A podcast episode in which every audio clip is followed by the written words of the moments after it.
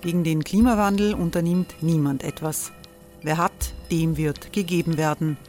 Und Frauen verdienen weniger. War ja immer schon so. Man ärgert sich und macht weiter. Was aber, wenn nicht? Wir haben eine Idee. Die Falter Arena macht die Bühne frei für Menschen und Projekte, die das Land verändern. Mein Name ist Eva Konzett. Ich leite das Politikressort im Falter. Und am Sonntag, den 26. Mai, veranstalten wir im Wiener Stadtsaal die nächste Falter Arena. Mit dabei unter anderem der ehemalige Politiker und Neosänger Matthias Strolz, Theresa Imre von Markter, Sonja Jöchtel von Love Politics oder Kari Ochsner von Ochsner Wärmepumpen. Machen statt jammern. Wir schauen uns an, wie das funktionieren kann. Kommen auch Sie vorbei. Alle Informationen und Tickets finden Sie unter falter.at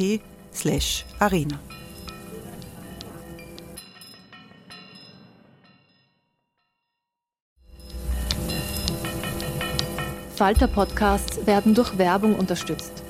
Das hilft bei der Finanzierung unseres journalistischen Angebots. Hey, I'm Ryan Reynolds. At Mint Mobile, we like to do the opposite of what Big Wireless does. They charge you a lot, we charge you a little. So naturally, when they announced they'd be raising their prices due to inflation, we decided to deflate our prices due to not hating you. That's right. We're cutting the price of Mint Unlimited from $30 a month to just $15 a month. Give it a try at mintmobile.com slash switch. $45 up front for three months plus taxes and fees. Promo rate for new customers for limited time. Unlimited more than 40 gigabytes per month. Slows. Full terms at mintmobile.com.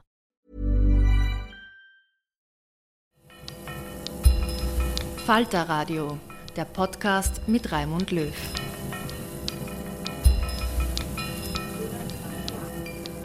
Sehr herzlich willkommen, meine Damen und Herren, im Falterradio. Selten hat eine Frage in Wien die Gemüter so bewegt wie der Bau einer Stadtstraße im 22. Bezirk. Am 1. Februar ließ die Stadt eine besetzte Baustelle räumen. Tausende jugendliche Umweltschützer und Klimaaktivisten zogen aus Protest durch die Wiener Innenstadt. Zuständig für Stadtplanung und Mobilität ist in Wien die sozialdemokratische Stadträtin Uli Simmer. Falter Naturchef Benedikt Narodoslawski hat mit der prominenten Stadtpolitikerin über Klimaproteste, Straßenbau und die Anforderungen einer wachsenden Großstadt gesprochen. Zwei Fachbegriffe kommen vor. UVP sind Umweltverträglichkeitsprüfungen, die vor Baubeginn in Österreich vorgenommen werden müssen. Und Model Split das ist der Fachausdruck der Experten für die Verteilung des Verkehrs auf verschiedene Verkehrsmittel, also Autos, Fahrräder und Öffis. Hören Sie ein Interview mit vielen hartnäckigen Fragen an die eindeutig positionierte und gleichzeitig kenntnisreiche Stadträtin Uli Simmer. Wir sprechen jetzt wenige Tage nachdem das Camp geräumt wurde. Mhm. Jetzt habe ich so ein bisschen im Archiv nachgeschaut. Mitte der 1990er Jahre besetzen ja hunderte äh, Global 2000 Aktivisten wochenlang die Baustelle des Traumkraftwerks Lambach. Und sie sind damals schon, haben zu den bekanntesten Gesichtern dieser Umweltorganisation gezählt. Was würde die Aktivistin Uli Siemer von damals der heutigen Stadträtin Uli Siemer nach der Räumung von dem Klimacamp ausrichten? Ich meine, Sie sind nicht der Erste, der mich das fragt, wenn ich diesen Hinweis äh, äh geben darf. Äh, ich habe auch darüber nachgedacht, was sozusagen der Hauptunterschied war. Ja? Und ähm, wir haben uns äh, damals äh, bei Global wirklich immer sehr bemüht, sozusagen Gespräche zu führen, Gespräche im Vorfeld. Es war sozusagen eine goldene Regel, bevor irgendwer sozusagen medial attackiert wird oder gar eine, es eine Besetzung gibt, dass man vorher immer das Gespräch gesucht hat. Ja?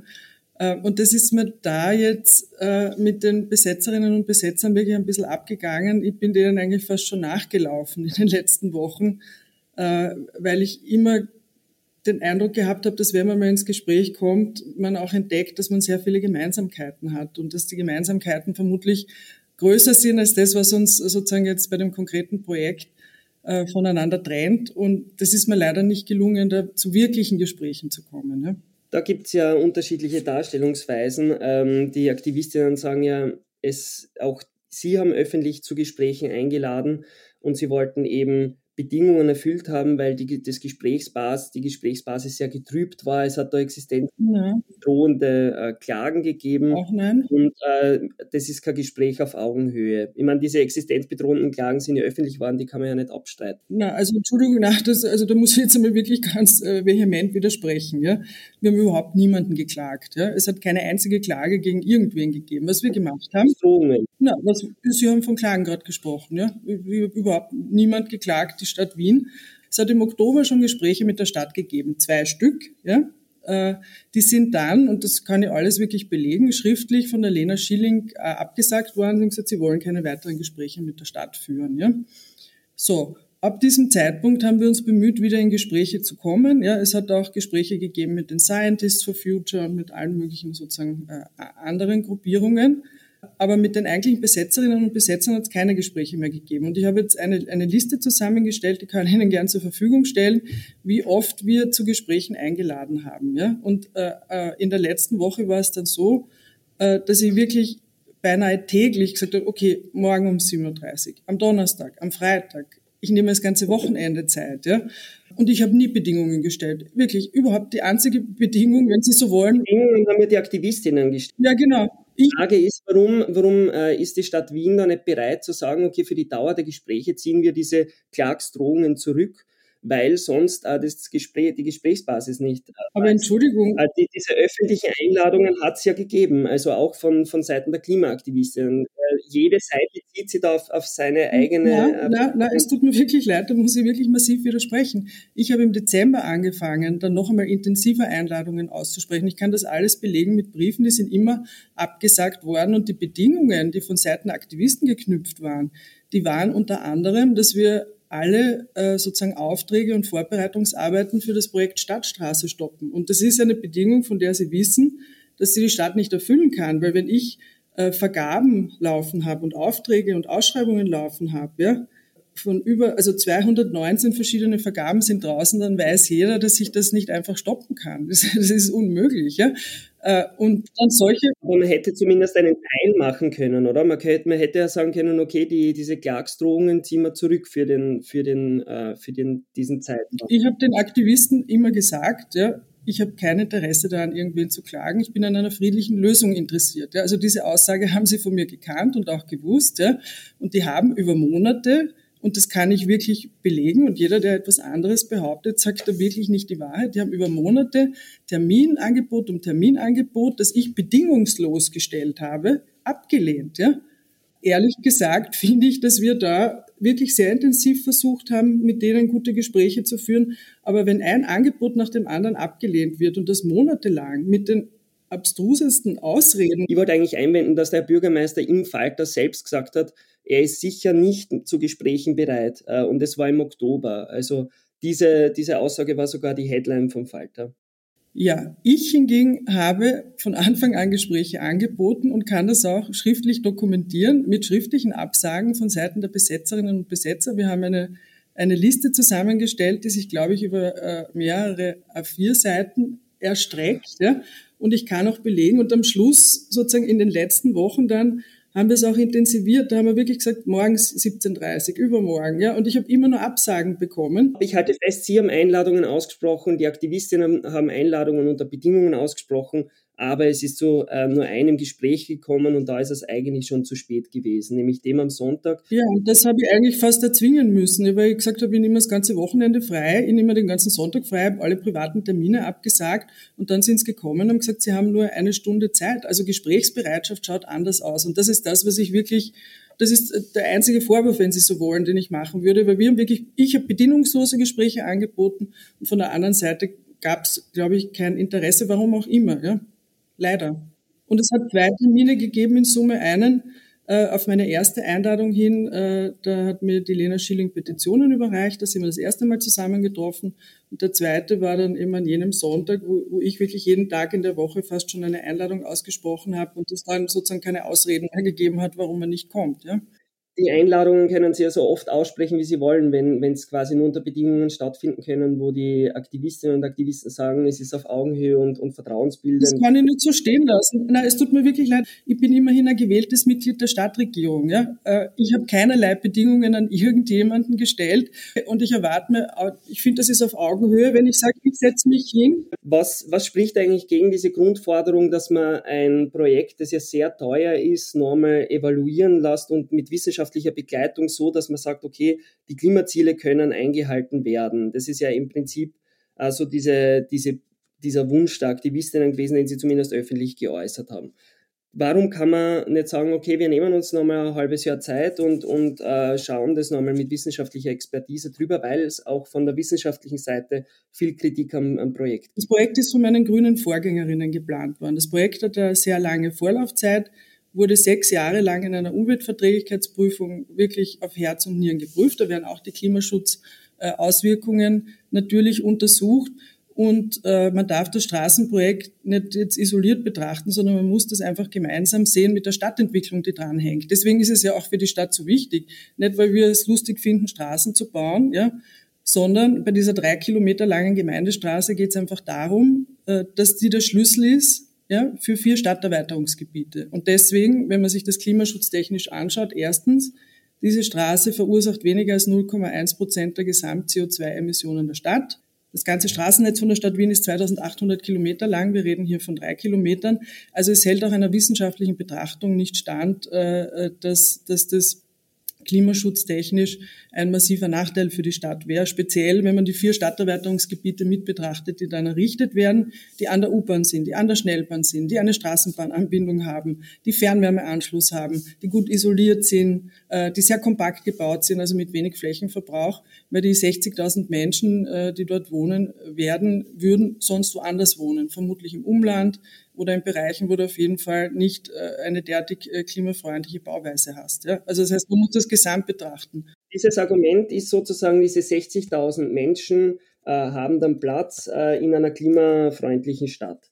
Äh, und dafür ist die, die Stadtstraße notwendig. Jetzt, das ist aber nur die halbe Wahrheit, weil es eigentlich nur um das Stadtentwicklungsgebiet Seestadt Nord geht und da sind 17.500 Menschen betroffen nicht diese 60.000. Das ist wieder jetzt auch nur die halbe Wahrheit, weil die UVB für zwei weitere Stadterweiterungsgebiete, nämlich äh, für das Hausfeld und für das Heidjöchel, die sind gerade im Laufen. Ja? UVB-Experten. Da gibt's aber noch keine Verknüpfung mit der Stadtstraße. Nein, aber die wird kommen. Die Beresgasse zum Beispiel gibt's nicht einmal eine UVB, also mit Sicherheit keine Verbindung, die wird damit reingerechnet. Für, für die, fürs Heidjöchel zum Beispiel ist die UVB noch gar nicht fertig. Fakt ist, für 17.500 Menschen ist es tatsächlich die Bedingung, dass es sozusagen was in der UVB drinnen steht. Das ist jetzt von Ihnen nur die halbe Wahrheit, weil wenn ich vier Stadterweiterungsgebiete baue, ja, bei der Beresgasse ist es ja angefochten worden äh, von den, von den Umweltorganisationen, ja, die gleichen, die jetzt sagen, sie akzeptieren das Ergebnis äh, einer Umweltverträglichkeitsprüfung nicht, nämlich das Ergebnis, dass die Stadtstraße Voraussetzung ist. Die haben bei der Beresgasse aber die UVB eingefordert. Äh, die UVB musste dort nicht gemacht werden. In zwei weiteren Gebieten muss die UVB gemacht werden und das ist völlig logisch. Wenn schon das erste Stadterweiterungsgebiet auslöst, dass man eine Straße braucht, dann wird das zweite und das dritte selbstverständlich auch die gleiche Bedingung haben, weil warum sollte sich, warum sollte sich diese äh, Vorbedingung ändern? Weil sozusagen diese Erschließungsstraße hängt ja nur daran, dass eben so viele zusätzliche Leute dorthin ziehen, ja? Und wenn Sie jetzt sagen, 60.000 Leute wohnen dort, die machen, sagen wir, zwei Fahrten am Tag, sind also 120.000 Fahrten am Tag, selbst beim allerbesten Modal Split, ja, der weit unter dem Modal Split ist, den wir in der Stadt Wien haben, sagen wir 20 Prozent, habe ich immer noch über 20.000 Fahrten am Tag. Und das löst einfach eine zweispurige Straße aus. Das ist sehr grob vereinfacht das, was die UVP sagt. Ja? Und es ist vollkommen logisch, wenn sozusagen das erste, die erste große Ansiedlung äh, von, von, von 17.000 Menschen das auslöst, dass dann natürlich die weiteren großen Stadterweiterungsgebiete da äh, eine ähnliche Voraussetzung haben. Also das ist überhaupt keine Frage, was da das Ergebnis sein wird. Ja? Jetzt sagen Verkehrsplaner der DU Wien zum Beispiel, warum plant man diese neuen Stadtentwicklungsgebiete, die jetzt nicht wirklich mit der UVP, äh, wo das noch nicht verknüpft ist, also diese Stadtentwicklungsgebiete nicht für die 17.500, sondern für die 42.500. Warum plant man da nicht schon so, dass man unabhängig wird vom Auto. Aber das tun wir ja. Sie können gerne mal mit dem Planungsdirektor der Stadt Wien reden. Wir sind Vorreiter in diesem Bereich. Ja? Also die Seestadt hat einen Modal Split, der so ist wie, wie die Innenstadt. Da ist uns wirklich viel gelungen. Ich weiß auch nicht, warum das jetzt von einzelnen Personen schlecht geredet wird. Das kommt noch aus der rot-grünen Koalition. Ja? Die Stadt der kurzen Wege, äh, mit großteils verkehrsberuhigten Oberflächen und da nutzen viele Leute die U-Bahn. Und die U-Bahn ist schon in die Seestadt gefahren, da hat dort überhaupt noch kein Mensch gewohnt. Ja? Also das ist genau das, was wir dort versuchen zu erreichen. Aber wie ich vorher schon äh, kurz versucht habe, sehr, sehr grob vereinfachend vorzurechnen, wenn dort 60.000 Leute wohnen, jeder sozusagen fährt einmal in die Arbeit und wieder zurück, jetzt angenommen, dann hast du 120.000 Fahrten und 20 Prozent davon, äh, äh, und das ist schon ein sehr niedriger Model Split für den äh, motorisierten Individualverkehr, weil dass du überhaupt das auf Null bringst, ist für eine Stadt, die so groß ist wie St. Pölten, äh, halt jetzt nicht sehr leicht zu erreichen. Das erreicht auch sonst äh, niemand in ganz Österreich. Äh, das ist einfach eine, eine unredliche Debatte, die da geführt wird, wenn man sich die Zahlen anschaut. Vor allem bei dem, was wir als Stadt schon erreicht haben und wirklich am positiven an positiven Ergebnissen vorweisen können. Gehen wir noch einmal ganz kurz ähm, zu dieser Bedingung. Die UVB ist, und da, da haben Sie recht, eben mhm. Bedingung für diese, zumindest für die Seestadt Nord. Äh, jetzt gibt es aber noch eine zweite Bedingung, nämlich äh, die Behörde sagt, es muss nicht nur die Stadtstraße gebaut werden, sondern auch die Spange S1. Ohne dem geht's nicht. Und die Spange S1 ist noch nicht einmal genehmigt und, und da laufen noch die Verfahren warum ähm, kann man da nicht sagen, okay, nachdem wir eh nicht die Seestadt Nord bauen können, weil man zwei Straßenprojekte hat, wir schauen einmal, dass die Genehmigungen durchgehen für das zweite Projekt auch und evaluieren in dieser Zeit eben noch einmal, ob das Ganze Sinn macht, weil die Rahmenbedingungen sich ja sehr stark geändert haben. Es gibt jetzt eben dieses große Lobauprojekt nicht. Diese Stadtstraße ändert jetzt im Nirvana, wie es der Herr Bürgermeister gesagt hat. Für uns ist das die Voraussetzung für die Stadterweiterung. Deswegen errichten wir diese 3,2 Kilometer lange Erschließungsstraße. Ja. Ich möchte jetzt wirklich einfach nur mal die Verhältnismäßigkeit ein bisschen hier ins Spiel bringen. Ja. In Oberösterreich wird in Rheinbach eine Schnellstraßenumfahrung gebaut, ja, die ein Lückenschluss ist für eine Autobahn ähnlicher Konstruktion. Ja.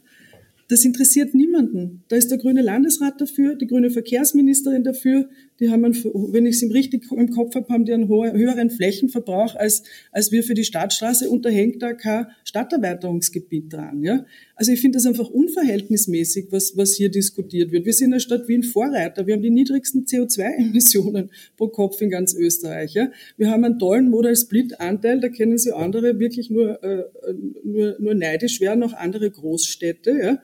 Und wir, das ist wirklich das ist wirklich eine, eine ideologische Diskussion, aber die hat mit wissensbasierten oder wissenschaftlichen Fakten wirklich nichts mehr zu tun. Ne?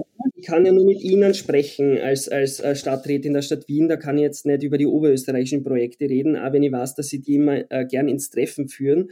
Tatsache ist, dass es natürlich schon auch ein enormer Kostenfaktor ist. Diese 3,2 Kilometer lange Straße kostet 460 Millionen Euro und um es ins Verhältnis zu setzen, in den fünf Jahren der, der Stadtregierung von, also im Regierungsprogramm in ihrem eigenen steht drinnen, insgesamt werden 100 Millionen Euro für das Radausbauprogramm investiert, also 100 Millionen und normal 100 Millionen für die Klimawandelanpassung. Das ist insgesamt nicht einmal die Hälfte, was diese 3,2 Kilometer lange Straße kostet da ist ja schon die Frage, äh, stimmt erstens die Wertigkeit und zweitens äh, in Zeiten, in der wir in einer Klimakrise sind, ist es noch verantwortungsvoll? Wir geben über drei irgendwas mal so viel für öffentliche Verkehrsmittel aus in der Stadt Wien, als wir für den Straßenbau und für den Straßenerhalt und für die Brückenerhalt und Instandsetzung ausgeben. Nur damit wir das einmal in ein richtiges Licht rücken. Da sieht man, glaube ich, sehr klar, wo die Prioritäten der Stadt Wien sind.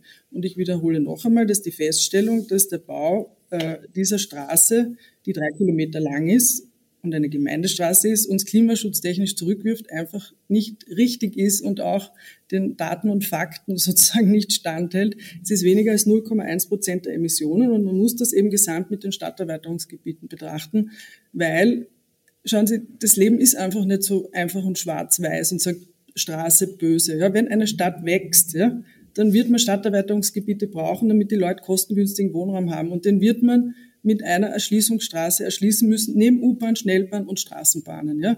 Weil wenn man das nicht will, dann kommt die Zersiedelung am Land. Das ist einfach die Alternative dazu. Und ich würde mal gern diese ernsthafte Diskussion mit, mit jemandem führen, weil, weil das ist es ja eigentlich, worum es geht. Ja? Und das, worüber wir jetzt reden, ist zwar äh, leicht zu erklären, Straße böse, ja, aber man muss ja sehen, was, was dahinter irgendwie noch dranhängt. Und die Welt ist einfach nicht so schwarz-weiß. Und das, wenn Sie so, wenn Sie so wollen, ist bis zu einem gewissen Stück ist diese Argumentation wirklich sehr populistisch aus meiner Sicht. Frau Siemer, ich gebe Ihnen da wirklich einen Punkt und äh, ich sage, die Stadt Wien hat den besten CO2-Wert pro Kopf. Das ist evident und äh, bewiesen. Und es ist besser, die, Sta die Leute wohnen in der Stadt und nicht im Speckgürtel. Das, da gebe ich Ihnen völlig recht. Ich glaube, der Klimaschutz, na, nur noch ein Satz, ich glaube, ob wir das schaffen, machen mit dem Klimawandel, das wird in den Städten entschieden werden. Ja?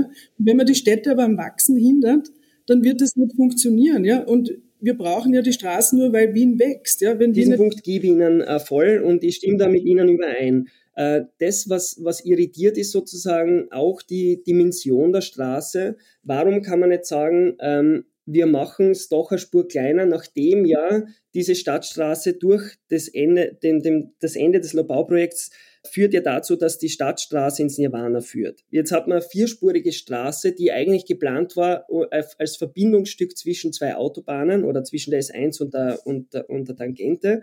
Jetzt verliert diese äh, Straße diese Funktion und diese vier Spuren braucht es eigentlich nicht mehr von dieser Dimension. Warum sagt man nicht, okay, wir, wir bauen diese äh, Stadt und, und verdichten dort, aber wir machen es halt die Spur kleiner, die es eben braucht. Also ich habe diese Straße nicht geplant, ja, die SPÖ hat diese Straße nicht geplant, diese pra Straße ist in einem grünen Ressort geplant worden. Ja. Aber Sie sind jetzt zuständig und, und die Voraussetzungen haben Sie jetzt massiv geändert. Also die Stadt, die, Ja, aber wissen Sie, jedes dieser Projekte und das ist... Die, die Grünen haben diese geplant, wo das S1-Projekt noch äh, gelebt hat. Jetzt ist das S1-Projekt tot und die äh, Stadtstraße hat ihre Funktion verloren und jetzt sind Sie zuständig. Die Frage ist, Warum passt man nicht an? Das hat, glaube ich, einen Grund, warum die Grünen diese Straße so geplant haben. Äh, und das erklärt übrigens auch die hohen Kosten. Man hat eben versucht, äh, die Bewohnerinnen und Bewohner maximal äh, vor Lärm und anderen Emissionen zu schützen. Deswegen ist sie als Tunnel geführt. Ein Tunnel kann man einfach nur zweispurig ausführen und auch ähm, das vorher genannte Rechenbeispiel der zusätzlichen 60.000 Menschen, der 120.000 Fahrten. Du kommst selbst bei sozusagen wohlmeinendsten Wohnungssplit äh, um die 20 Prozent kommst auf über 20.000 Fahrten am Tag. Und das ist jetzt wirklich nur eine Milchmädchenrechnung von mir, nur dass man hier irgendwie die Dimensionen abschätzen kann. Und ab 20.000 Fahrten, das löst einfach nach den gängigen Normen, die es in Österreich gibt, die nicht ich gemacht habe, in einer UVP eine zweispurige Straße aus. Und so äh, kann man quasi die Geschichte dahinter erklären. Das Problem, das ich habe, und ich habe jedes Projekt, das ich von den Grünen übernommen habe, überprüft. Ich habe zum Beispiel dieses Wahnsinnsprojekt der Westausfahrt gekippt. Warum? Weil das stand noch vor der UVP. Da waren wir gerade dabei, die UVP zu beginnen. Ich habe gesagt, diesen Wahnsinn machen wir nicht. Das ist gestrichen. Bei der Stadtstraße ist es leider anders. Ähm, die ist sechs Jahre durch die UVP gegangen. Es ist die Ausschreibung jetzt passiert, es ist die Vergabe passiert von 219 äh, Einzel quasi Aufträgen. Das heißt, ich habe hier beauftragte Baufirmen, die zu bauen beginnen wollen. An diesem Zeitpunkt kann man ein Projekt nicht mehr ändern. Ja? Und ich habe das auch schon öfter angeboten. Ich bin jederzeit gesprächsbereit dafür, dass wir die gesetzliche Situation da ändern, weil die Umweltverträglichkeitsprüfung, wie wir sie jetzt haben, ist für die Umwelt ein Nachteil, weil die friert einen Projektstatus ein, der sehr, sehr lange zurückliegt und die kann nachher nichts mehr ändern, was gravierend ist, sonst muss sie wieder zum Anfang zurück. Ja? Und das wird uns zehn Jahre kosten. Hey, it's Ryan Reynolds, and I'm here with Keith, co star of my upcoming film, If, only in theaters, May 17th. Do you want to tell people the big news? All right, I'll do it. Sign up now and you'll get unlimited for $15 a month in six months of Paramount Plus Essential Plan on us. Mintmobile.com slash switch. Upfront payment of $45 equivalent to $15 per month. Unlimited over 40 gigabytes per month. Face lower speeds. Videos at 480p. Active Mint customers by 531.24 get six months of Paramount Plus Essential Plan. Auto renews after six months. Offer ends May 31st, 2024. Separate Paramount Plus registration required. Terms and conditions apply if rated PG. Da sagt Ihre ehemalige Umwelt-NGO Global 2000, dass das äh, so nicht stimmt. Die berufen sich auf das Ökobüro und sagen, Änderungen sind wahrscheinlich sehr schnell durchführbar, vor allem wenn es kleiner wird. Und innerhalb von, von sechs, äh, sechs Monaten könnte man das machen. aber das ist wirklich einfach nicht wahr. Schauen Sie sich die Änderungsverfahren an. Ja, da geht es um geringfügige Änderungen. Ich kann ändern, so, sogar ein zusätzlicher Radweg ist schon in Diskussion, ob das noch eine geringfügige Änderung wäre man muss sich das ja nur ganz logisch überlegen. Stellen Sie sich vor, ich würde jetzt sagen, wir verdoppeln die Kapazität der Straße. Würden Sie sagen, das ist eine geringfügige Änderung? Wahrscheinlich nein. Ja? Und ebenso kann ich die. Na, die Verdoppelung ist natürlich Erschwernis, aber die Umweltauswirkungen wären ja weniger. Nein, ja, das ist egal. Aber ich muss alle Gutachten neu rechnen. Ich muss das Lärmgutachten neu rechnen, das Emissionsgutachten neu rechnen. Ich muss die Kapazität neu rechnen. Reden Sie doch einmal mit einem Juristen, der das wirklich jeden Tag macht. Da gibt's vier oder fünf Büros in ganz Österreich, die UVP-Verfahren sozusagen professionell begleiten. Reden Sie mit irgendeinem von denen, die werden Ihnen das bestätigen, dass eine Änderung, wie sie den Besetzern vorschwebt, nämlich eine Halbierung der Kapazität der Straße, ja, dass das keine geringfügige Änderung ist und einen kompletten Neustart des Projekts auslöst, weil man die gesamte Situation neu beurteilen muss. Also glauben Sie nicht, dass ich das nicht, dass ich das nicht geprüft hätte. Ja, man kann, man kann das. Das Argument kommt von einem, von einem Juristen vom Ökobüro, der, der Sie mit. Ja, der noch nie in seinem Leben eine UVP gemacht hat. Also bei sozusagen No Hard Feelings, der ist sicher ein engagierter Kollege, ja. Aber man muss einfach mit Leuten reden, die da in der Praxis sind, ja. Und ich glaube, ich habe bewiesen, gerade mit dem Projekt von, Projekt von der Westausfahrt, dass ich nicht scheue, äh, Dinge zu ändern und zu stoppen, ja, äh, wo das sinnvoll und möglich ist. Ja. Bei der Stadtstraße würde ich es nicht für wahnsinnig sinnvoll halten, weil ich glaube, dass bei einer, bei einer neuen UVP das Gleiche rauskommt und wir nur wahnsinnig viel Zeit verloren haben und, und auch Geld verloren haben, wenn wir die Aufträge vergeben haben. Äh, aber ich halte das Argument wirklich für unredlich, weil hier vorgegaukelt wird, man könnte ganz schnell etwas ändern. Sie werden jetzt auch sehen, bei dem jetzigen Änderungsverfahren, das wir gerade durchführen, das wird nicht in sechs Monaten über die Bühne sein. Es wird sich ziehen durch die diversen Instanzen, so wie sich ja auch die erste UVP über sechs Jahre hingezogen hat mit den diversen Instanzen wegen. Ja, das Behördenverfahren dauert nicht lang. Das sagen immer alle durchschnittlich 18 Monate. Ja, eh. Aber bis dann durch alle Instanzen durch ist, dauert es einfach, einfach sehr, sehr lang. Und uns geht es, wie gesagt, um das Big Picture, das Thema der Stadtentwicklung. Sie haben jetzt ähm, dieses flächendeckende Parkpickel, das im März kommt. Wir reden bei der Stadtstraße ja immer um das Thema Verkehrsentlastung.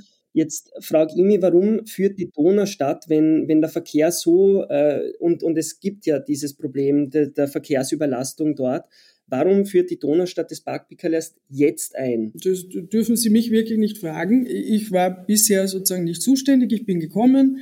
Ich habe mich da wirklich reingekniet in den ersten Monaten, habe viele, viele, viele Gespräche geführt und habe es geschafft, was die Grünen zehn Jahre nicht geschafft haben, nämlich die Parkraumerweiterung, die Parkraumbewirtschaftung auf ganz Wien auszuweiten. Und es kommt jetzt mit 1. März mit großen, großen Schritten auf uns zu. Und ich bin wirklich eigentlich sehr stolz darauf und hoffe, dass wir das gut über die Bühne bringen, weil das natürlich gerade für die Donaustadt auch eine Entlastung bringen wird. Das sagen Verkehrsexperten, äh, dass das eine äh, Entlastung bringen wird. Jetzt ist die Frage, wenn, wenn wir ähm, uns die Ziele der Stadt Wien anschauen, und die sind ja doch wirklich sehr ehrgeizig, dann haben wir diesen berühmten Model Split. Also wie ist der Anteil des öffentlichen Verkehrs, des Radverkehrs, des Autoverkehrs am gesamten Verkehr? Und derzeit beträgt eben der Autoverkehr in der Donaustadt zwar viel mehr, aber in Gesamt Wien 27 Prozent. Mhm. So, und jetzt will man in äh, nur neun Jahren um 40 Prozent weniger Autoverkehr haben in ganz Wien. Das ist unglaublich ambitioniert. Also man geht von 27 Prozent auf 15 Prozent runter. Das sind in nur neun Jahren minus 40 Prozent. Also es ist riesig. Gehen wir mal davon aus, die Stadt Wien will diese, äh, erreicht dieses Ziel. Warum braucht es dann noch neue Straßen? Wenn es weniger Verkehr gibt, wenn es um 40 Prozent weniger Verkehr gibt, Schauen Sie, erstens einmal äh, wird von den Verkehrsplanern damit gerechnet, dass gerade die höherrangigen Straßen äh, sehr wohl noch sozusagen äh, auch einen, einen, eine höher, einen höherrangigen Benutzungsgrad haben. Aber weil Sie den Modal Split angeredet haben, wir sind übrigens mit unserem Modal Split auch verglichen mit vielen europäischen Hauptstädten. Ich kann jetzt nicht sagen allen, weil es von allen nicht Modal Split Daten gibt, aber wir sind auch von vielen, gerade der nordischen Staaten, stehen wir wirklich sehr, sehr gut da was den Anteil äh, des Individualverkehrs betrifft, weil der bei uns so niedrig ist, einfach weil wir ein wahnsinnig gutes Öffi-Angebot haben. Ja? Frau Siemer, ich möchte Ihnen einen Punkt geben. Ich möchte Ihnen wieder einen Punkt geben und das einordnen für unsere Hörerinnen und Hörer. Tatsächlich ist die, ist die Stadt Wien im Öffi-Verkehr äh, vorbildlich und wird als Benchmark gesehen. Es gibt dieses 365 Euro äh, Jahresticket. Es gibt sozusagen den, äh, den guten Öffi-Ausbau, einen sehr guten Takt. Trotzdem, die Donaustadt ist ein komplett anderes Kapitel. In der Donaustadt schaut es einfach komplett anders aus. Ähm, wir, wir reden da mehr oder weniger von zwei verschiedenen Gesichtern Wiens. In, in der Donaustadt ist der Öffi-Verkehr völlig unterentwickelt. Naja, das würde ich so nicht stehen lassen, weil wir haben uns ja sehr bemüht, in den letzten Jahren mit U-Bahn-Ausbauten und so weiter die Donaustadt zu ertüchtigen.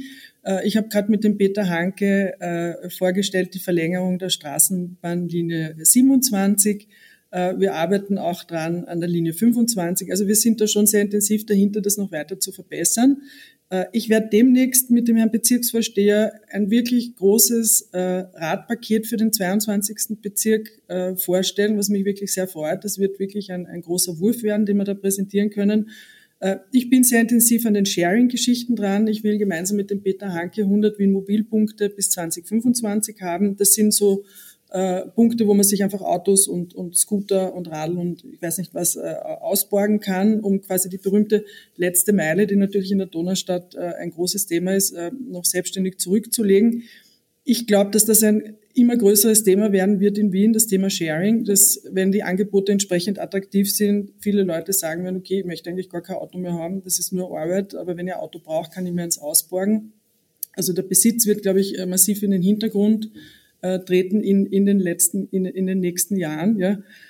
Für die Seestadt und die Stadterweiterungsgebiete ändert das aber an den rechtlichen Grundlagen, die wir jetzt haben, nichts. Ja. Sie haben die, die Linie 25 angesprochen, zum Beispiel die Straßenbahn.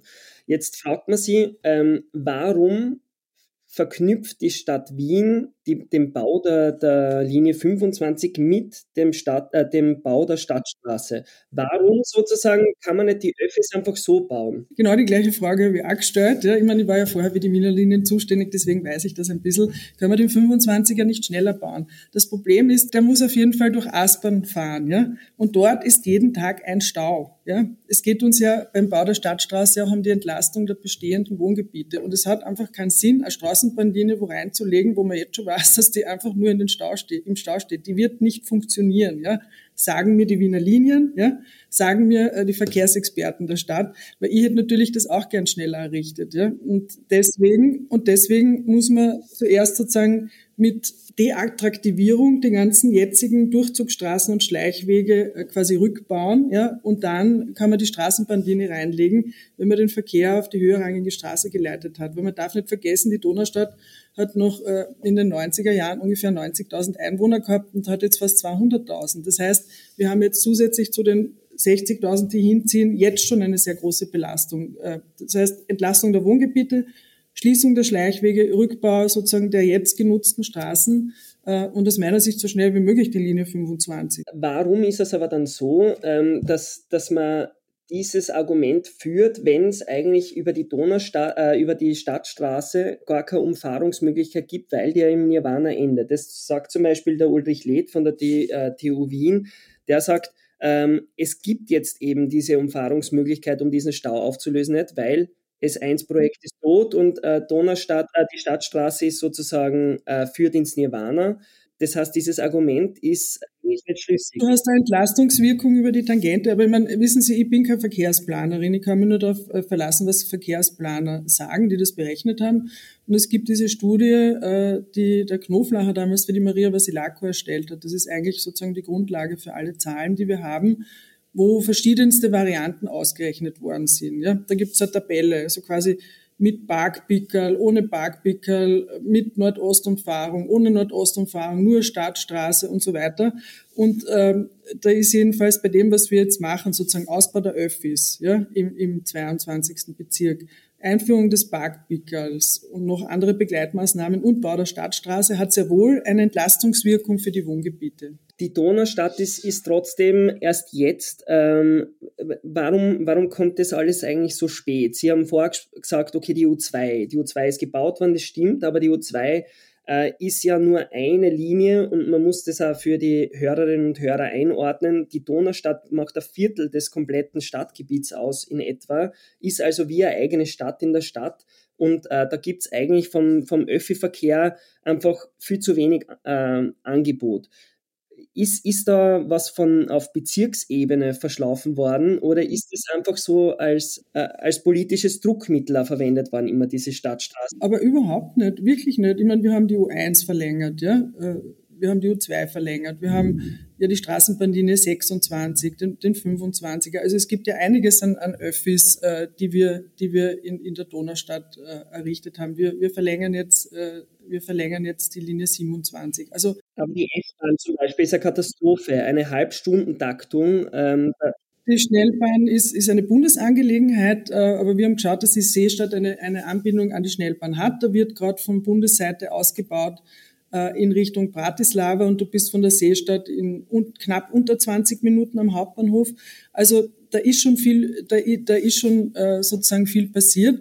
Äh, aber ich bin jetzt nicht diejenige, die dagegen redet, dass es dort noch mehr öffentliche Verkehrsmittel braucht. Äh, wir, wir schauen auch sozusagen, wo gibt es Bereiche, die man noch gut erschließen kann. Ja. Da ist es natürlich immer gut, wenn man Stadtentwicklung konzentriert, was wir machen, weil du dann auf einen Schlag sozusagen mit einer öffentlichen Verkehrsmittellinie sehr viele Gebiete irgendwie gleichzeitig erschließen kannst. Ja. Da wird noch aus meiner Sicht auch noch einiges passieren und noch einiges passieren müssen.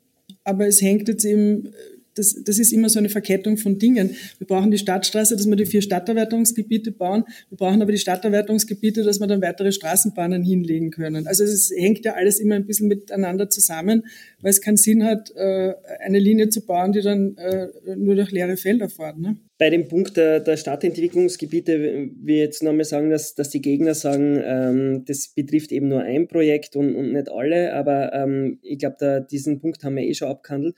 Naja, die Straßenbahn, glaube ich, brauchen aber alle, ne? nicht nur einer. Die Straßenbahn brauchen wahrscheinlich alle. Ja. Ähm, gehen wir mal ganz kurz auf die, ähm, auf die Räumung hin. Die äh, Wiener Linien haben ja da auch die Zugänge gesperrt. Und die, die Demonstrantinnen und Demonstranten, die unterstützen wollten, konnten da nicht mehr aussteigen. Äh, hat da die Stadt Wien einfach die Muskeln spielen lassen und gezeigt, die Wiener Linien äh, sind zwar Klimaschützer, wenn, wenn wir es wollen, aber wir können auch Proteste ein bisschen vereiteln mit dieser Strategie? Also das finde ich jetzt ist wirklich eine sehr polemische Frage. Ja? Äh, die Räumung hat die Polizei durchgeführt. Die, die Frage ist öffentlich diskutiert worden. Also die, ich stelle sie Ihnen, damit Sie auch äh, Stellung nehmen können. Die Räumung hat, hat, die Polizei organisiert. Die hat aus Sicherheitsgründen hier gewisse Vorgaben gegeben, die dann äh, von Seiten der Stadt quasi eingehalten worden sind. Ja. Und ich möchte noch einmal betonen, dass aus meiner Sicht das Verhindern der Stadtstraße keinen positiven, klimawirksamen Vorteil hat. Ganz im Gegenteil, das Einzige, was man verhindert, sind kostengünstige Wohnungen für Menschen, die es dringend brauchen. In einer perfekten Welt wäre es dann nicht möglich, dass man im Jahr 2022 äh, noch irgendwie Städte so plant, dass eben der komplette Straßenverkehr draußen ist und, und sie da ähm, nicht auf Projekte beruft, die seit 1992 geplant werden. Weil so lange geht es ja schon äh, mit der Stadtstraße. Das ist ja eigentlich als Projekt gedacht, als, als Projekt der 90er Jahre. In einer perfekten Welt oder in einer fast perfekten Welt fährt die U-Bahn zuerst in die Seestadt, bevor überhaupt noch Leute dort wohnen. Ich glaube, das haben wir gemacht. Wir haben aus Fehlern der Vergangenheit gelernt. Es hat ja andere Stadterweiterungsgebiete in Wien gegeben. Äh, ich sage nur Stichwort äh, Wienerberg, wo das nicht so gut funktioniert hat. Also ich glaube, wir haben unsere Hausaufgaben gemacht. Es fährt die Straßenbahn hin, es fährt die Schnellbahn hin und wir haben einen sehr guten Modal Split dort erreicht. Eine Stadt wie St. Pölten zu bauen, ohne eine einzige Erschließungsstraße zu haben, die an den höherrangigen Verkehr anbindet, ist aus Sicht des Lieferverkehrs und aus vielen anderen äh, Bereichen nicht möglich und wird, glaube ich, jedem einleuchten. Ja? Das gibt's auch nirgends auf der Welt. Also die Diskussion wird einfach nicht mit redlichen Argumenten geführt. Das muss sich hier wirklich wiederholt ins Treffen führen. Ja? Es gibt jetzt schon Teile der SPÖ, die das ganz anders sehen. Die sozialistische Jugend, die junge Generation, äh, die haben sie gegen äh, diese diese Stadtstraße und auch gegen das Lobau-Projekt ausgesprochen, auch die SPÖ als Grund. Droht da jetzt ein Riss innerhalb der SPÖ? Also wir haben eine eindeutige Beschlusslage dazu. Äh, Im Gemeinderat ist die Stadtstraße übrigens einstimmig beschlossen worden, alle äh, äh, Bereiche und, und dazu. Also nein, das sehe ich nicht. Dieser einstimmige Beschluss hat ja damit zu tun, dass die SPÖ dieses Projekt massiv wollte und die Grünen damals in der Stadtregierung waren und die Neos hat es damals, glaube ich, noch nicht gegeben. In Wirklichkeit haben einfach SPÖ, ÖVP und ähm, die FPÖ, die ja nach wie vor sehr massiv dafür sind, da mitgestimmt, oder? Und, und der Juniorpartner muss, muss dann immer mitgehen. Jetzt die Neos na, entschuldigen Sie, das ist leider, äh, äh, also nicht leider, aber das ist ein wenig anders gewesen. Die Grünen hatten das Verkehrsressort, die hatten alle Steuerknöpfe für diese Straße in der Hand. Die Grünen haben festgelegt, wie hoch die Kapazität ist. Die haben vorgegeben, wie die Trassierung ist. Die haben die Umweltverträglichkeitserklärung mit der Kapazität vorbereitet. Das ist in diesem Ressort passiert, ja.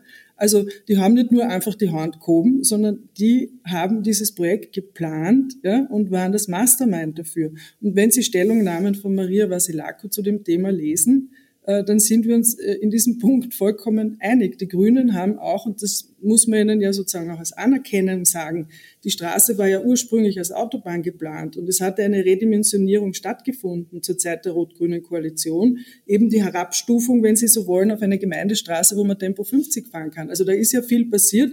Das muss man auch anerkennend zur Kenntnis nehmen, dass die Grünen sich jetzt nicht mehr daran erinnern können, was sie geplant und vorgegeben haben, was sie in die UVP geführt haben, was sie für die Widmung gemacht haben äh, dafür kann ich jetzt nichts. Aber sozusagen, die waren nur Mitläufer, das trifft wirklich überhaupt nicht den Punkt. Die Stellungnahmen habe ich mir eh durchgelesen, es hat immer ein bisschen nach Bauchwicklungen. Überhaupt nicht. Ich kann Ihnen von, ich kann Ihnen von Maria Vasilako Stellungnahmen schicken, die könnten von mir sein. Also die könnte wirklich unterschreiben. Da geht es um die Verkehrsentlastung der Wohngebiete, können wir Ihnen gern zur Verfügung stellen. Ja? Und die sind aus 2019 und, und nicht irgendwie von irgendwann. Ja? Äh, und da waren viele, die heute im Gemeinderat sitzen, waren da aktiv dabei und haben auch für dieses Projekt gekämpft. Da ist überhaupt kein Bauch wieder dabei. Tut mir leid. Also das kann man echt nicht eininterpretieren. Ja? Man muss da wenigstens bei der Wahrheit bleiben. Gehen wir mal ganz kurz äh, zu diesem symbolischen Kampf, der es ja bis zu einem ganz großen Teil ist. Sie haben vorher die CO2-Emissionen aufgerechnet und so weiter. Man kann aber nicht verleugnen, dass es da jetzt einfach um sozusagen diesen dieses ideologische, einen ideologischen Kampf gibt, nämlich ähm, wie schaut die Welt im, wo wir wissen, dass das, äh, die Klimakatastrophe droht, soziale Ungerechtigkeit, Türen und so weiter, für die Menschen aus, die jetzt jung ist. Also äh, was tut man heute ähm, dafür, um, um die große Katastrophe abzuwenden? Und wir dürfen ja nicht vergessen, die Aktivistinnen und Aktivisten, die sich jetzt engagieren, sind ja im Mitte des Jahrhunderts, also 2050, wenn die Welt klimaneutral sein muss, und es ist in, in absehbarer Zeit, sind sie noch immer jünger als Sie oder der Herr Bürgermeister. Also es gibt da diese Dringlichkeit. Ist es, ist es da von Vorteil, wenn man, wenn man mit diesen äh, Jugendlichen dann so verfahrt, dass man ähm, sie mit Klagen eindeckt, teilweise Minderjährige mit Klagen eindeckt? Wenn der Bürgermeister dann sagt, nach dem Brandanschlag, ja, das ist äh, ein rechtsfreier Raum, ist in einer Stadt kein Vorteil, ähm, also sehr unterkühlt. Geht man da mit dieser besorgten Jugend in der, in der Symbolik und in der Tonalität richtig um? Oder sind Ihnen da äh, rückblickend Fehler unterlaufen als Stadtregierung? Also ich glaube, ich habe mich immer sehr wertschätzend geäußert. Auch meine Einladungen waren sehr wertschätzend und ich glaube auch äh, von Seiten des Herrn Bürgermeisters hat es da sehr viel Wertschätzung gegeben. Ja? Ähm, wie gesagt, ich habe über die Einladungen haben wir schon am Anfang geredet, würde es nicht wiederholen. Ich habe mich wirklich sehr, sehr ernsthaft über fünf Monate bemüht, äh, in ein Gespräch zu kommen, weil ich weiß, nur in Gesprächen kann man solche Dinge auflösen. Ich bin nach wie vor wirklich felsenfest überzeugt davon, dass uns mehr eint als uns trennt, weil wir auch als Stadtregierung jetzt gerade zwei sehr viel beachtete Projekte verabschiedet haben. Ich durfte die Smart City Strategie sozusagen überarbeiten, haben wirklich geschaut, dass das nicht sozusagen eine Schwurbelsprechblase wird, sondern ein, ein sehr konkretes äh, äh, Papier mit konkreten Zielen, mit konkreten Maßnahmen drin. Der Jürgen Czernohorsk hat den Klimafahrplan verabschiedet. Wir haben uns ein Klimabudget gegeben und auch ein Treibhausgasbudget. Also wir haben all das gemacht, was es weder auf Bundesebene gibt, äh, noch in anderen Bundesländern gibt. Und wir wollen dieses Ziel auch erreichen und haben auch, glaube ich, den Weg skizziert, wie, wie das gehen könnte. Das unterscheidet uns auch von, von vielen anderen Bundesländern. Ja. Also ich glaube, wir haben viel Ernsthaftigkeit bewiesen und werden die auch noch weiter unter Beweis stellen. Sie haben am Anfang gesagt, das ist eine ideologische Diskussion. Das glaube ich auch. Ich habe ein bisschen das Gefühl, dass es eine parteipolitisch eingefärbte Diskussion ist weil, wie gesagt, andere Projekte in anderen Bundesländern, die eine größere CO2-Emission verursachen, überhaupt nicht diskutiert werden. Das interessiert niemanden, ja. Und alles hängt sich jetzt an diesem Projekt auf. Und das macht mich ein bisschen stutzig, ja. Und das hat dann mit, mit Wissenschaft oder, oder äh, Klimawandel äh, Sorgen aus meiner Sicht nichts zu tun. Und das ist mir auch unsympathisch, weil das so einen populistischen Touch hat und man sich leider eben nie hinsetzen konnte und das wirklich ein bisschen aufklären konnte. Und, und das tut mir auch wirklich leid. Ähm, ich hatte ja die Gelegenheit, mit einzelnen Besetzerinnen und Besetzern zu sprechen. Die haben keine äh, äh, Sprecherrolle, das sind Einzelpersonen, die sich dann gemeldet haben nach meiner Einladung und gesagt haben, sie würden gern reden. Das waren total konstruktive Gespräche, auch geprägt von gegenseitiger Wertschätzung und auch ein bisschen hat man damit erreicht, für, das Gegenüber ein bisschen Verständnis zu erzeugen. Ja? Ähm, und da habe ich gemerkt, die wissen viel nicht, wir haben auch Dinge nicht gewusst und, und ich glaube, wenn wir so einen Prozess zustande gebracht hätten, was mir leider nicht gelungen ist, dann wird das Ergebnis jetzt auch anders ausschauen. Und dann hätte man sich auch auf Dinge einigen können, weil zum Beispiel das Raus aus Öl und Gas war eine Kernforderung äh, von Fridays for Future. Das haben wir gemacht und wir werden es auch umsetzen. Die Wien Energie hat einen Plan dazu, wie sie die Gasetagenheizungen austauscht. Die hat einen Plan dazu, wie sie die Fernwärme auf Erneuerbare umstellt. Das sind riesige Hebel, die wir da drehen. Ja? Und wir diskutieren dann über drei Kilometer. Eine, äh, das ist wirklich nur mehr eine Symbolgeschichte. Die hat mit den Fakten nichts mehr zu tun. Ja? Frau Siemer, es gibt immer diese Symbolgeschichten. Es, es ist ein Heimburg oder äh, Zwentendorf. All das war immer auch, auch mit ein symbolischer Kampf. Es ist einfach so, dass, ähm, dass ihr, ihr habt das Gefühl, dass die Stadt Wien das sehr parteipolitisch ähm, jetzt münzen will. Tatsache ist, dass diese Klimaaktivistinnen und Aktivisten überhaupt nicht politisch gesteuert sind von den Grünen oder wem immer, sondern das war mehr oder weniger eine Spontanaktion, die sie dann ausgewachsen hat. Äh, und ähm, es gibt da sehr viele Klimaaktivisten und Aktivisten, die der SPÖ näher stehen als den Grünen. Also das jetzt sozusagen äh, abzutun als politische, parteipolitische Propaganda. Nein, nein, nein. Also Entschuldigung, aber das habe ich nicht gemacht. Aber was mir schon auffällt, ist, dass Projekte, die von grünen Landesräten gemacht werden und von der grünen Verkehrsministerin nicht diskutiert werden, die Verkehrsprojekte, ja, die weit größere CO2 CO2-Auswirkungen haben als das, was wir hier in Wien machen. Und das ist etwas, was mich stutzig macht. Ich unterstelle niemand, äh, dass er da irgendwie sich parteipolitisch einspannen lässt, aber das ist eine Beobachtung, die ich habe und die ich auch hauptsächlich an die Grünen adressiere. Ja, dass das, was in Wien ein Riesenthema ist, in Oberösterreich nicht diskutiert wird. Es gibt viele Straßen, die in ganz Österreich gebaut werden. Über keine einzige Straße wird diskutiert. Die anderen Straßen erschließen aber nicht Wohnraum für 60.000 Menschen, sondern die bauen es, weil sie halt da Umfahrung wollen, was total legitim ist aus meiner Sicht. Ja. Äh, aber das ist einfach keine ehrliche Debatte und auf das, das ist mir so ein Anliegen. Ich finde, die Debatte wird nicht ehrlich geführt und das stört mich. Ja. Aber in Wien gibt es eben am meisten Menschen, äh, ähm, in, von, von allen Bundesländern hat Wien eben die meisten Einwohner. Es gibt ja da die größten, äh, die größte Anzahl von Klimaaktivisten und Aktivisten. Es ist für mich relativ logisch, dass, dass Wien sozusagen äh, da der Brennpunkt wird und nicht irgendwie die Peripherie äh, in, in Bundesländern. Also aber CO2 entsteht überall gleich, ja. Also und dort sogar wesentlich mehr als in Wien. Deswegen, ich hätte einfach gern eine faktenbasierte, ehrliche Debatte geführt und das ist halt äh, ein Stück weit sehr schwierig gewesen. Sie haben jetzt im ORF-Interview äh, gesagt, die Stadtstraße ist für Sie jetzt eigentlich erledigt. Wie geht es jetzt aber tatsächlich weiter? Ähm, das Camp in der Hausfeldstraße wurde jetzt geräumt. Aber es gibt nur zwei Camps an der Hirstettner Straße äh, und dieses Basiscamp in der Anfanggasse. Also warum ist das für Sie erledigt? Die Anfanggasse ist, ist, wenn ich mich äh, richtig erinnere, in einem Park der Stadt Wien, wo es auch von Seiten der Stadt äh, jetzt äh, nichts dagegen gibt, äh, weil natürlich in einer Demokratie äh, Protest etwas ist, was einfach zur Demokratie gehört. Äh, das findet sozusagen aus unserer Sicht in der Anfanggasse statt und in der Hirstettner Straße, das ist eine Baustelle der ASFINAG, also das betrifft die Stadt nicht. Ich kümmere mich einfach um, um sozusagen um unseren Bereich und äh, das war mit der Hausfeldstraße. Kann man damit rechnen, dass, dass die Camps an der Hirstettner Straße dann bald geräumt werden? Weil da hat ja die Stadt Wien eigentlich keinen Zugriff. Ne? Ich kann dazu wirklich nichts sagen weiß ich nicht, nicht meine Baustelle im wahrsten Sinne des Wortes, ja. Fehler sehen Sie jetzt rückblickend nicht. Auch diese Klagsdrohungen, die an, an Leute gegangen sind, die gar nicht vor, vor Ort waren und diese mentale Unterstützerinnen, die dann geklagt worden sind, nur weil sie sich positiv geäußert haben. Also das hat nie gestimmt. Aber schauen Sie, ich will, ich will gar nicht sagen, dass wir fehlerfrei agiert haben. Ja, also das ist auch, auch sozusagen, in, ich weiß, Politiker müssen immer alles fehlerfrei machen. Äh, warum dieses Dogma in der Welt existiert, weiß ich nicht, ja, weil auch Politiker sind, sind äh, nur Menschen. Es ist, glaube ich, eher ein Ausdruck gewesen, ein bisschen auch der Verzweiflung der Stadt, dass es uns nicht gelungen ist, in, ein, in Gespräche einzutreten, beziehungsweise dass die Gespräche, die begonnen haben im Oktober, dann am 18. Oktober abgebrochen worden sind und dass es danach aus unserer Sicht überhaupt keine Bereitschaft mehr gegeben hat, mit uns in Kontakt zu treten und wir eigentlich keine anderen Lösungsmöglichkeiten gesehen haben. Und deswegen haben wir äh, einmal diese Warnbriefe ausgesandt und gesagt, okay, äh, bitte, wir wollen nicht, dass ihr weiter dort bleibt, wir wollen jetzt langsam mit der Baustelle beginnen. Aber ich glaube, in Summe dadurch, dass wir uns fünf Monate Zeit gelassen haben und wirklich alles versucht haben. Also ich, ich kann, mir, kann mir wirklich keinen Vorwurf machen aus meiner Sicht. Ich habe wirklich alles probiert. Irgendwann muss man einsehen, okay, es, es hilft jetzt nichts mehr anderes.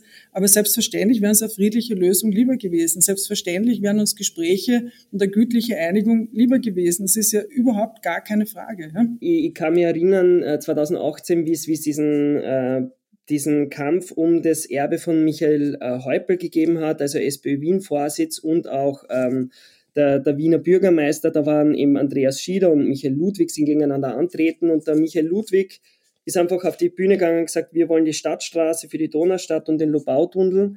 Äh, und jetzt war er im Prinzip nicht zu Gesprächen bereit. Er hat es einem Falter angekündigt und so weiter. Geht es in Wirklichkeit da nicht nur einfach darum, dass man ein Wahlversprechen von Michael Ludwig äh, durchsetzt? Also das ist wirklich sehr weit hergeholt. Wir haben eine klare Beschlusslage zu diesen Projekten. Ja. Äh, auch Michael Häupl hat sich für beide dieser Projekte sehr intensiv eingesetzt.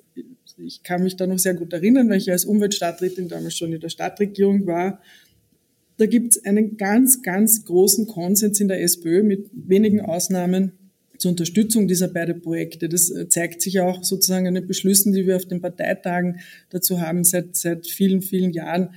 Also da will man jetzt wirklich nur was reinkonstruieren. Aber diese vierspurige äh, Straße kommt, das halte ich noch einmal fest, äh, die, die wird gebaut äh, und es gibt da keine Möglichkeit, dass man da jetzt irgendwie von diesen zwei Spuren eine abzwackt für Busse oder Radeln, sondern das ist jetzt vier Spuren für die Autos. Das ist sozusagen das, was jetzt geplant wird und gebaut wird. Busse brauchen Straßen, ja, auch Elektroautos werden Straßen brauchen. Wir sind Nein, Buslinie, Buslinie, also nur für Busse sozusagen vorgesehen. Also es ist jetzt nicht so geplant worden von meinen grünen Vorgängerinnen. Es ist von meinen grünen Vorgängerinnen als Straße für Autos geplant worden, äh, weil das offensichtlich das Ergebnis der Verkehrsgutachten war. Wie gesagt, haben nicht wir erfunden, sondern ist in den letzten zehn Jahren aufgesetzt worden. Aber ich glaube, äh, über diesen Punkt haben wir vorher sozusagen haben wir schon, haben wir schon länger geredet. Ich lasse gerade äh, die ganzen begleitenden Radwege noch einmal überprüfen, anschauen und ausbessern. Das ist mir noch ein bisschen sozusagen zu wenig, was da passiert ist. Da schauen wir, was wir noch tun können. Und ich habe die Abteilungen auch beauftragt, dass sie jetzt so rasch wie möglich konkrete äh, Rückbaupläne für die diversen Straßen, also Schließung der Schleichwege, sage ich jetzt einmal, und Deattraktivierung äh, der Schleichwege durch die Wohngebiete, dass sie mir da äh, konkrete Pläne auch vorlegen, damit wir da auch zeigen können, dass wir das wirklich ernst meinen, weil das ist mir schon ein wichtiges Anliegen, dass dann eben in den Wohngebieten eine tatsächliche Entlastung stattfindet. Frau Siemer, herzlichen Dank für Ihre Zeit. Okay. Dankeschön. Sie hörten aus der Falterwerkstatt ein Interview von Benedikt Narodoslawski mit der sozialdemokratischen Wiener Planungsstadträtin Uli Simmer zur Klimapolitik der Stadt und der Räumung der besetzten Baustelle für eine Stadtstraße im Bezirk Donaustadt. Ich verabschiede mich von allen, die uns auf UKW hören, im Freirad Tirol und auf Radio Agora in Kärnten. Stadtpolitik nimmt für den Falter viel Raum ein.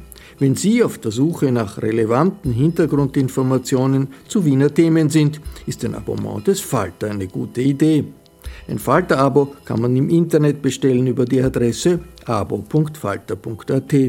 Ursula Winterauer hat die Signation gestaltet, Philipp Dietrich betreut die Audiotechnik im Falter. Ich verabschiede mich bis zur nächsten Folge.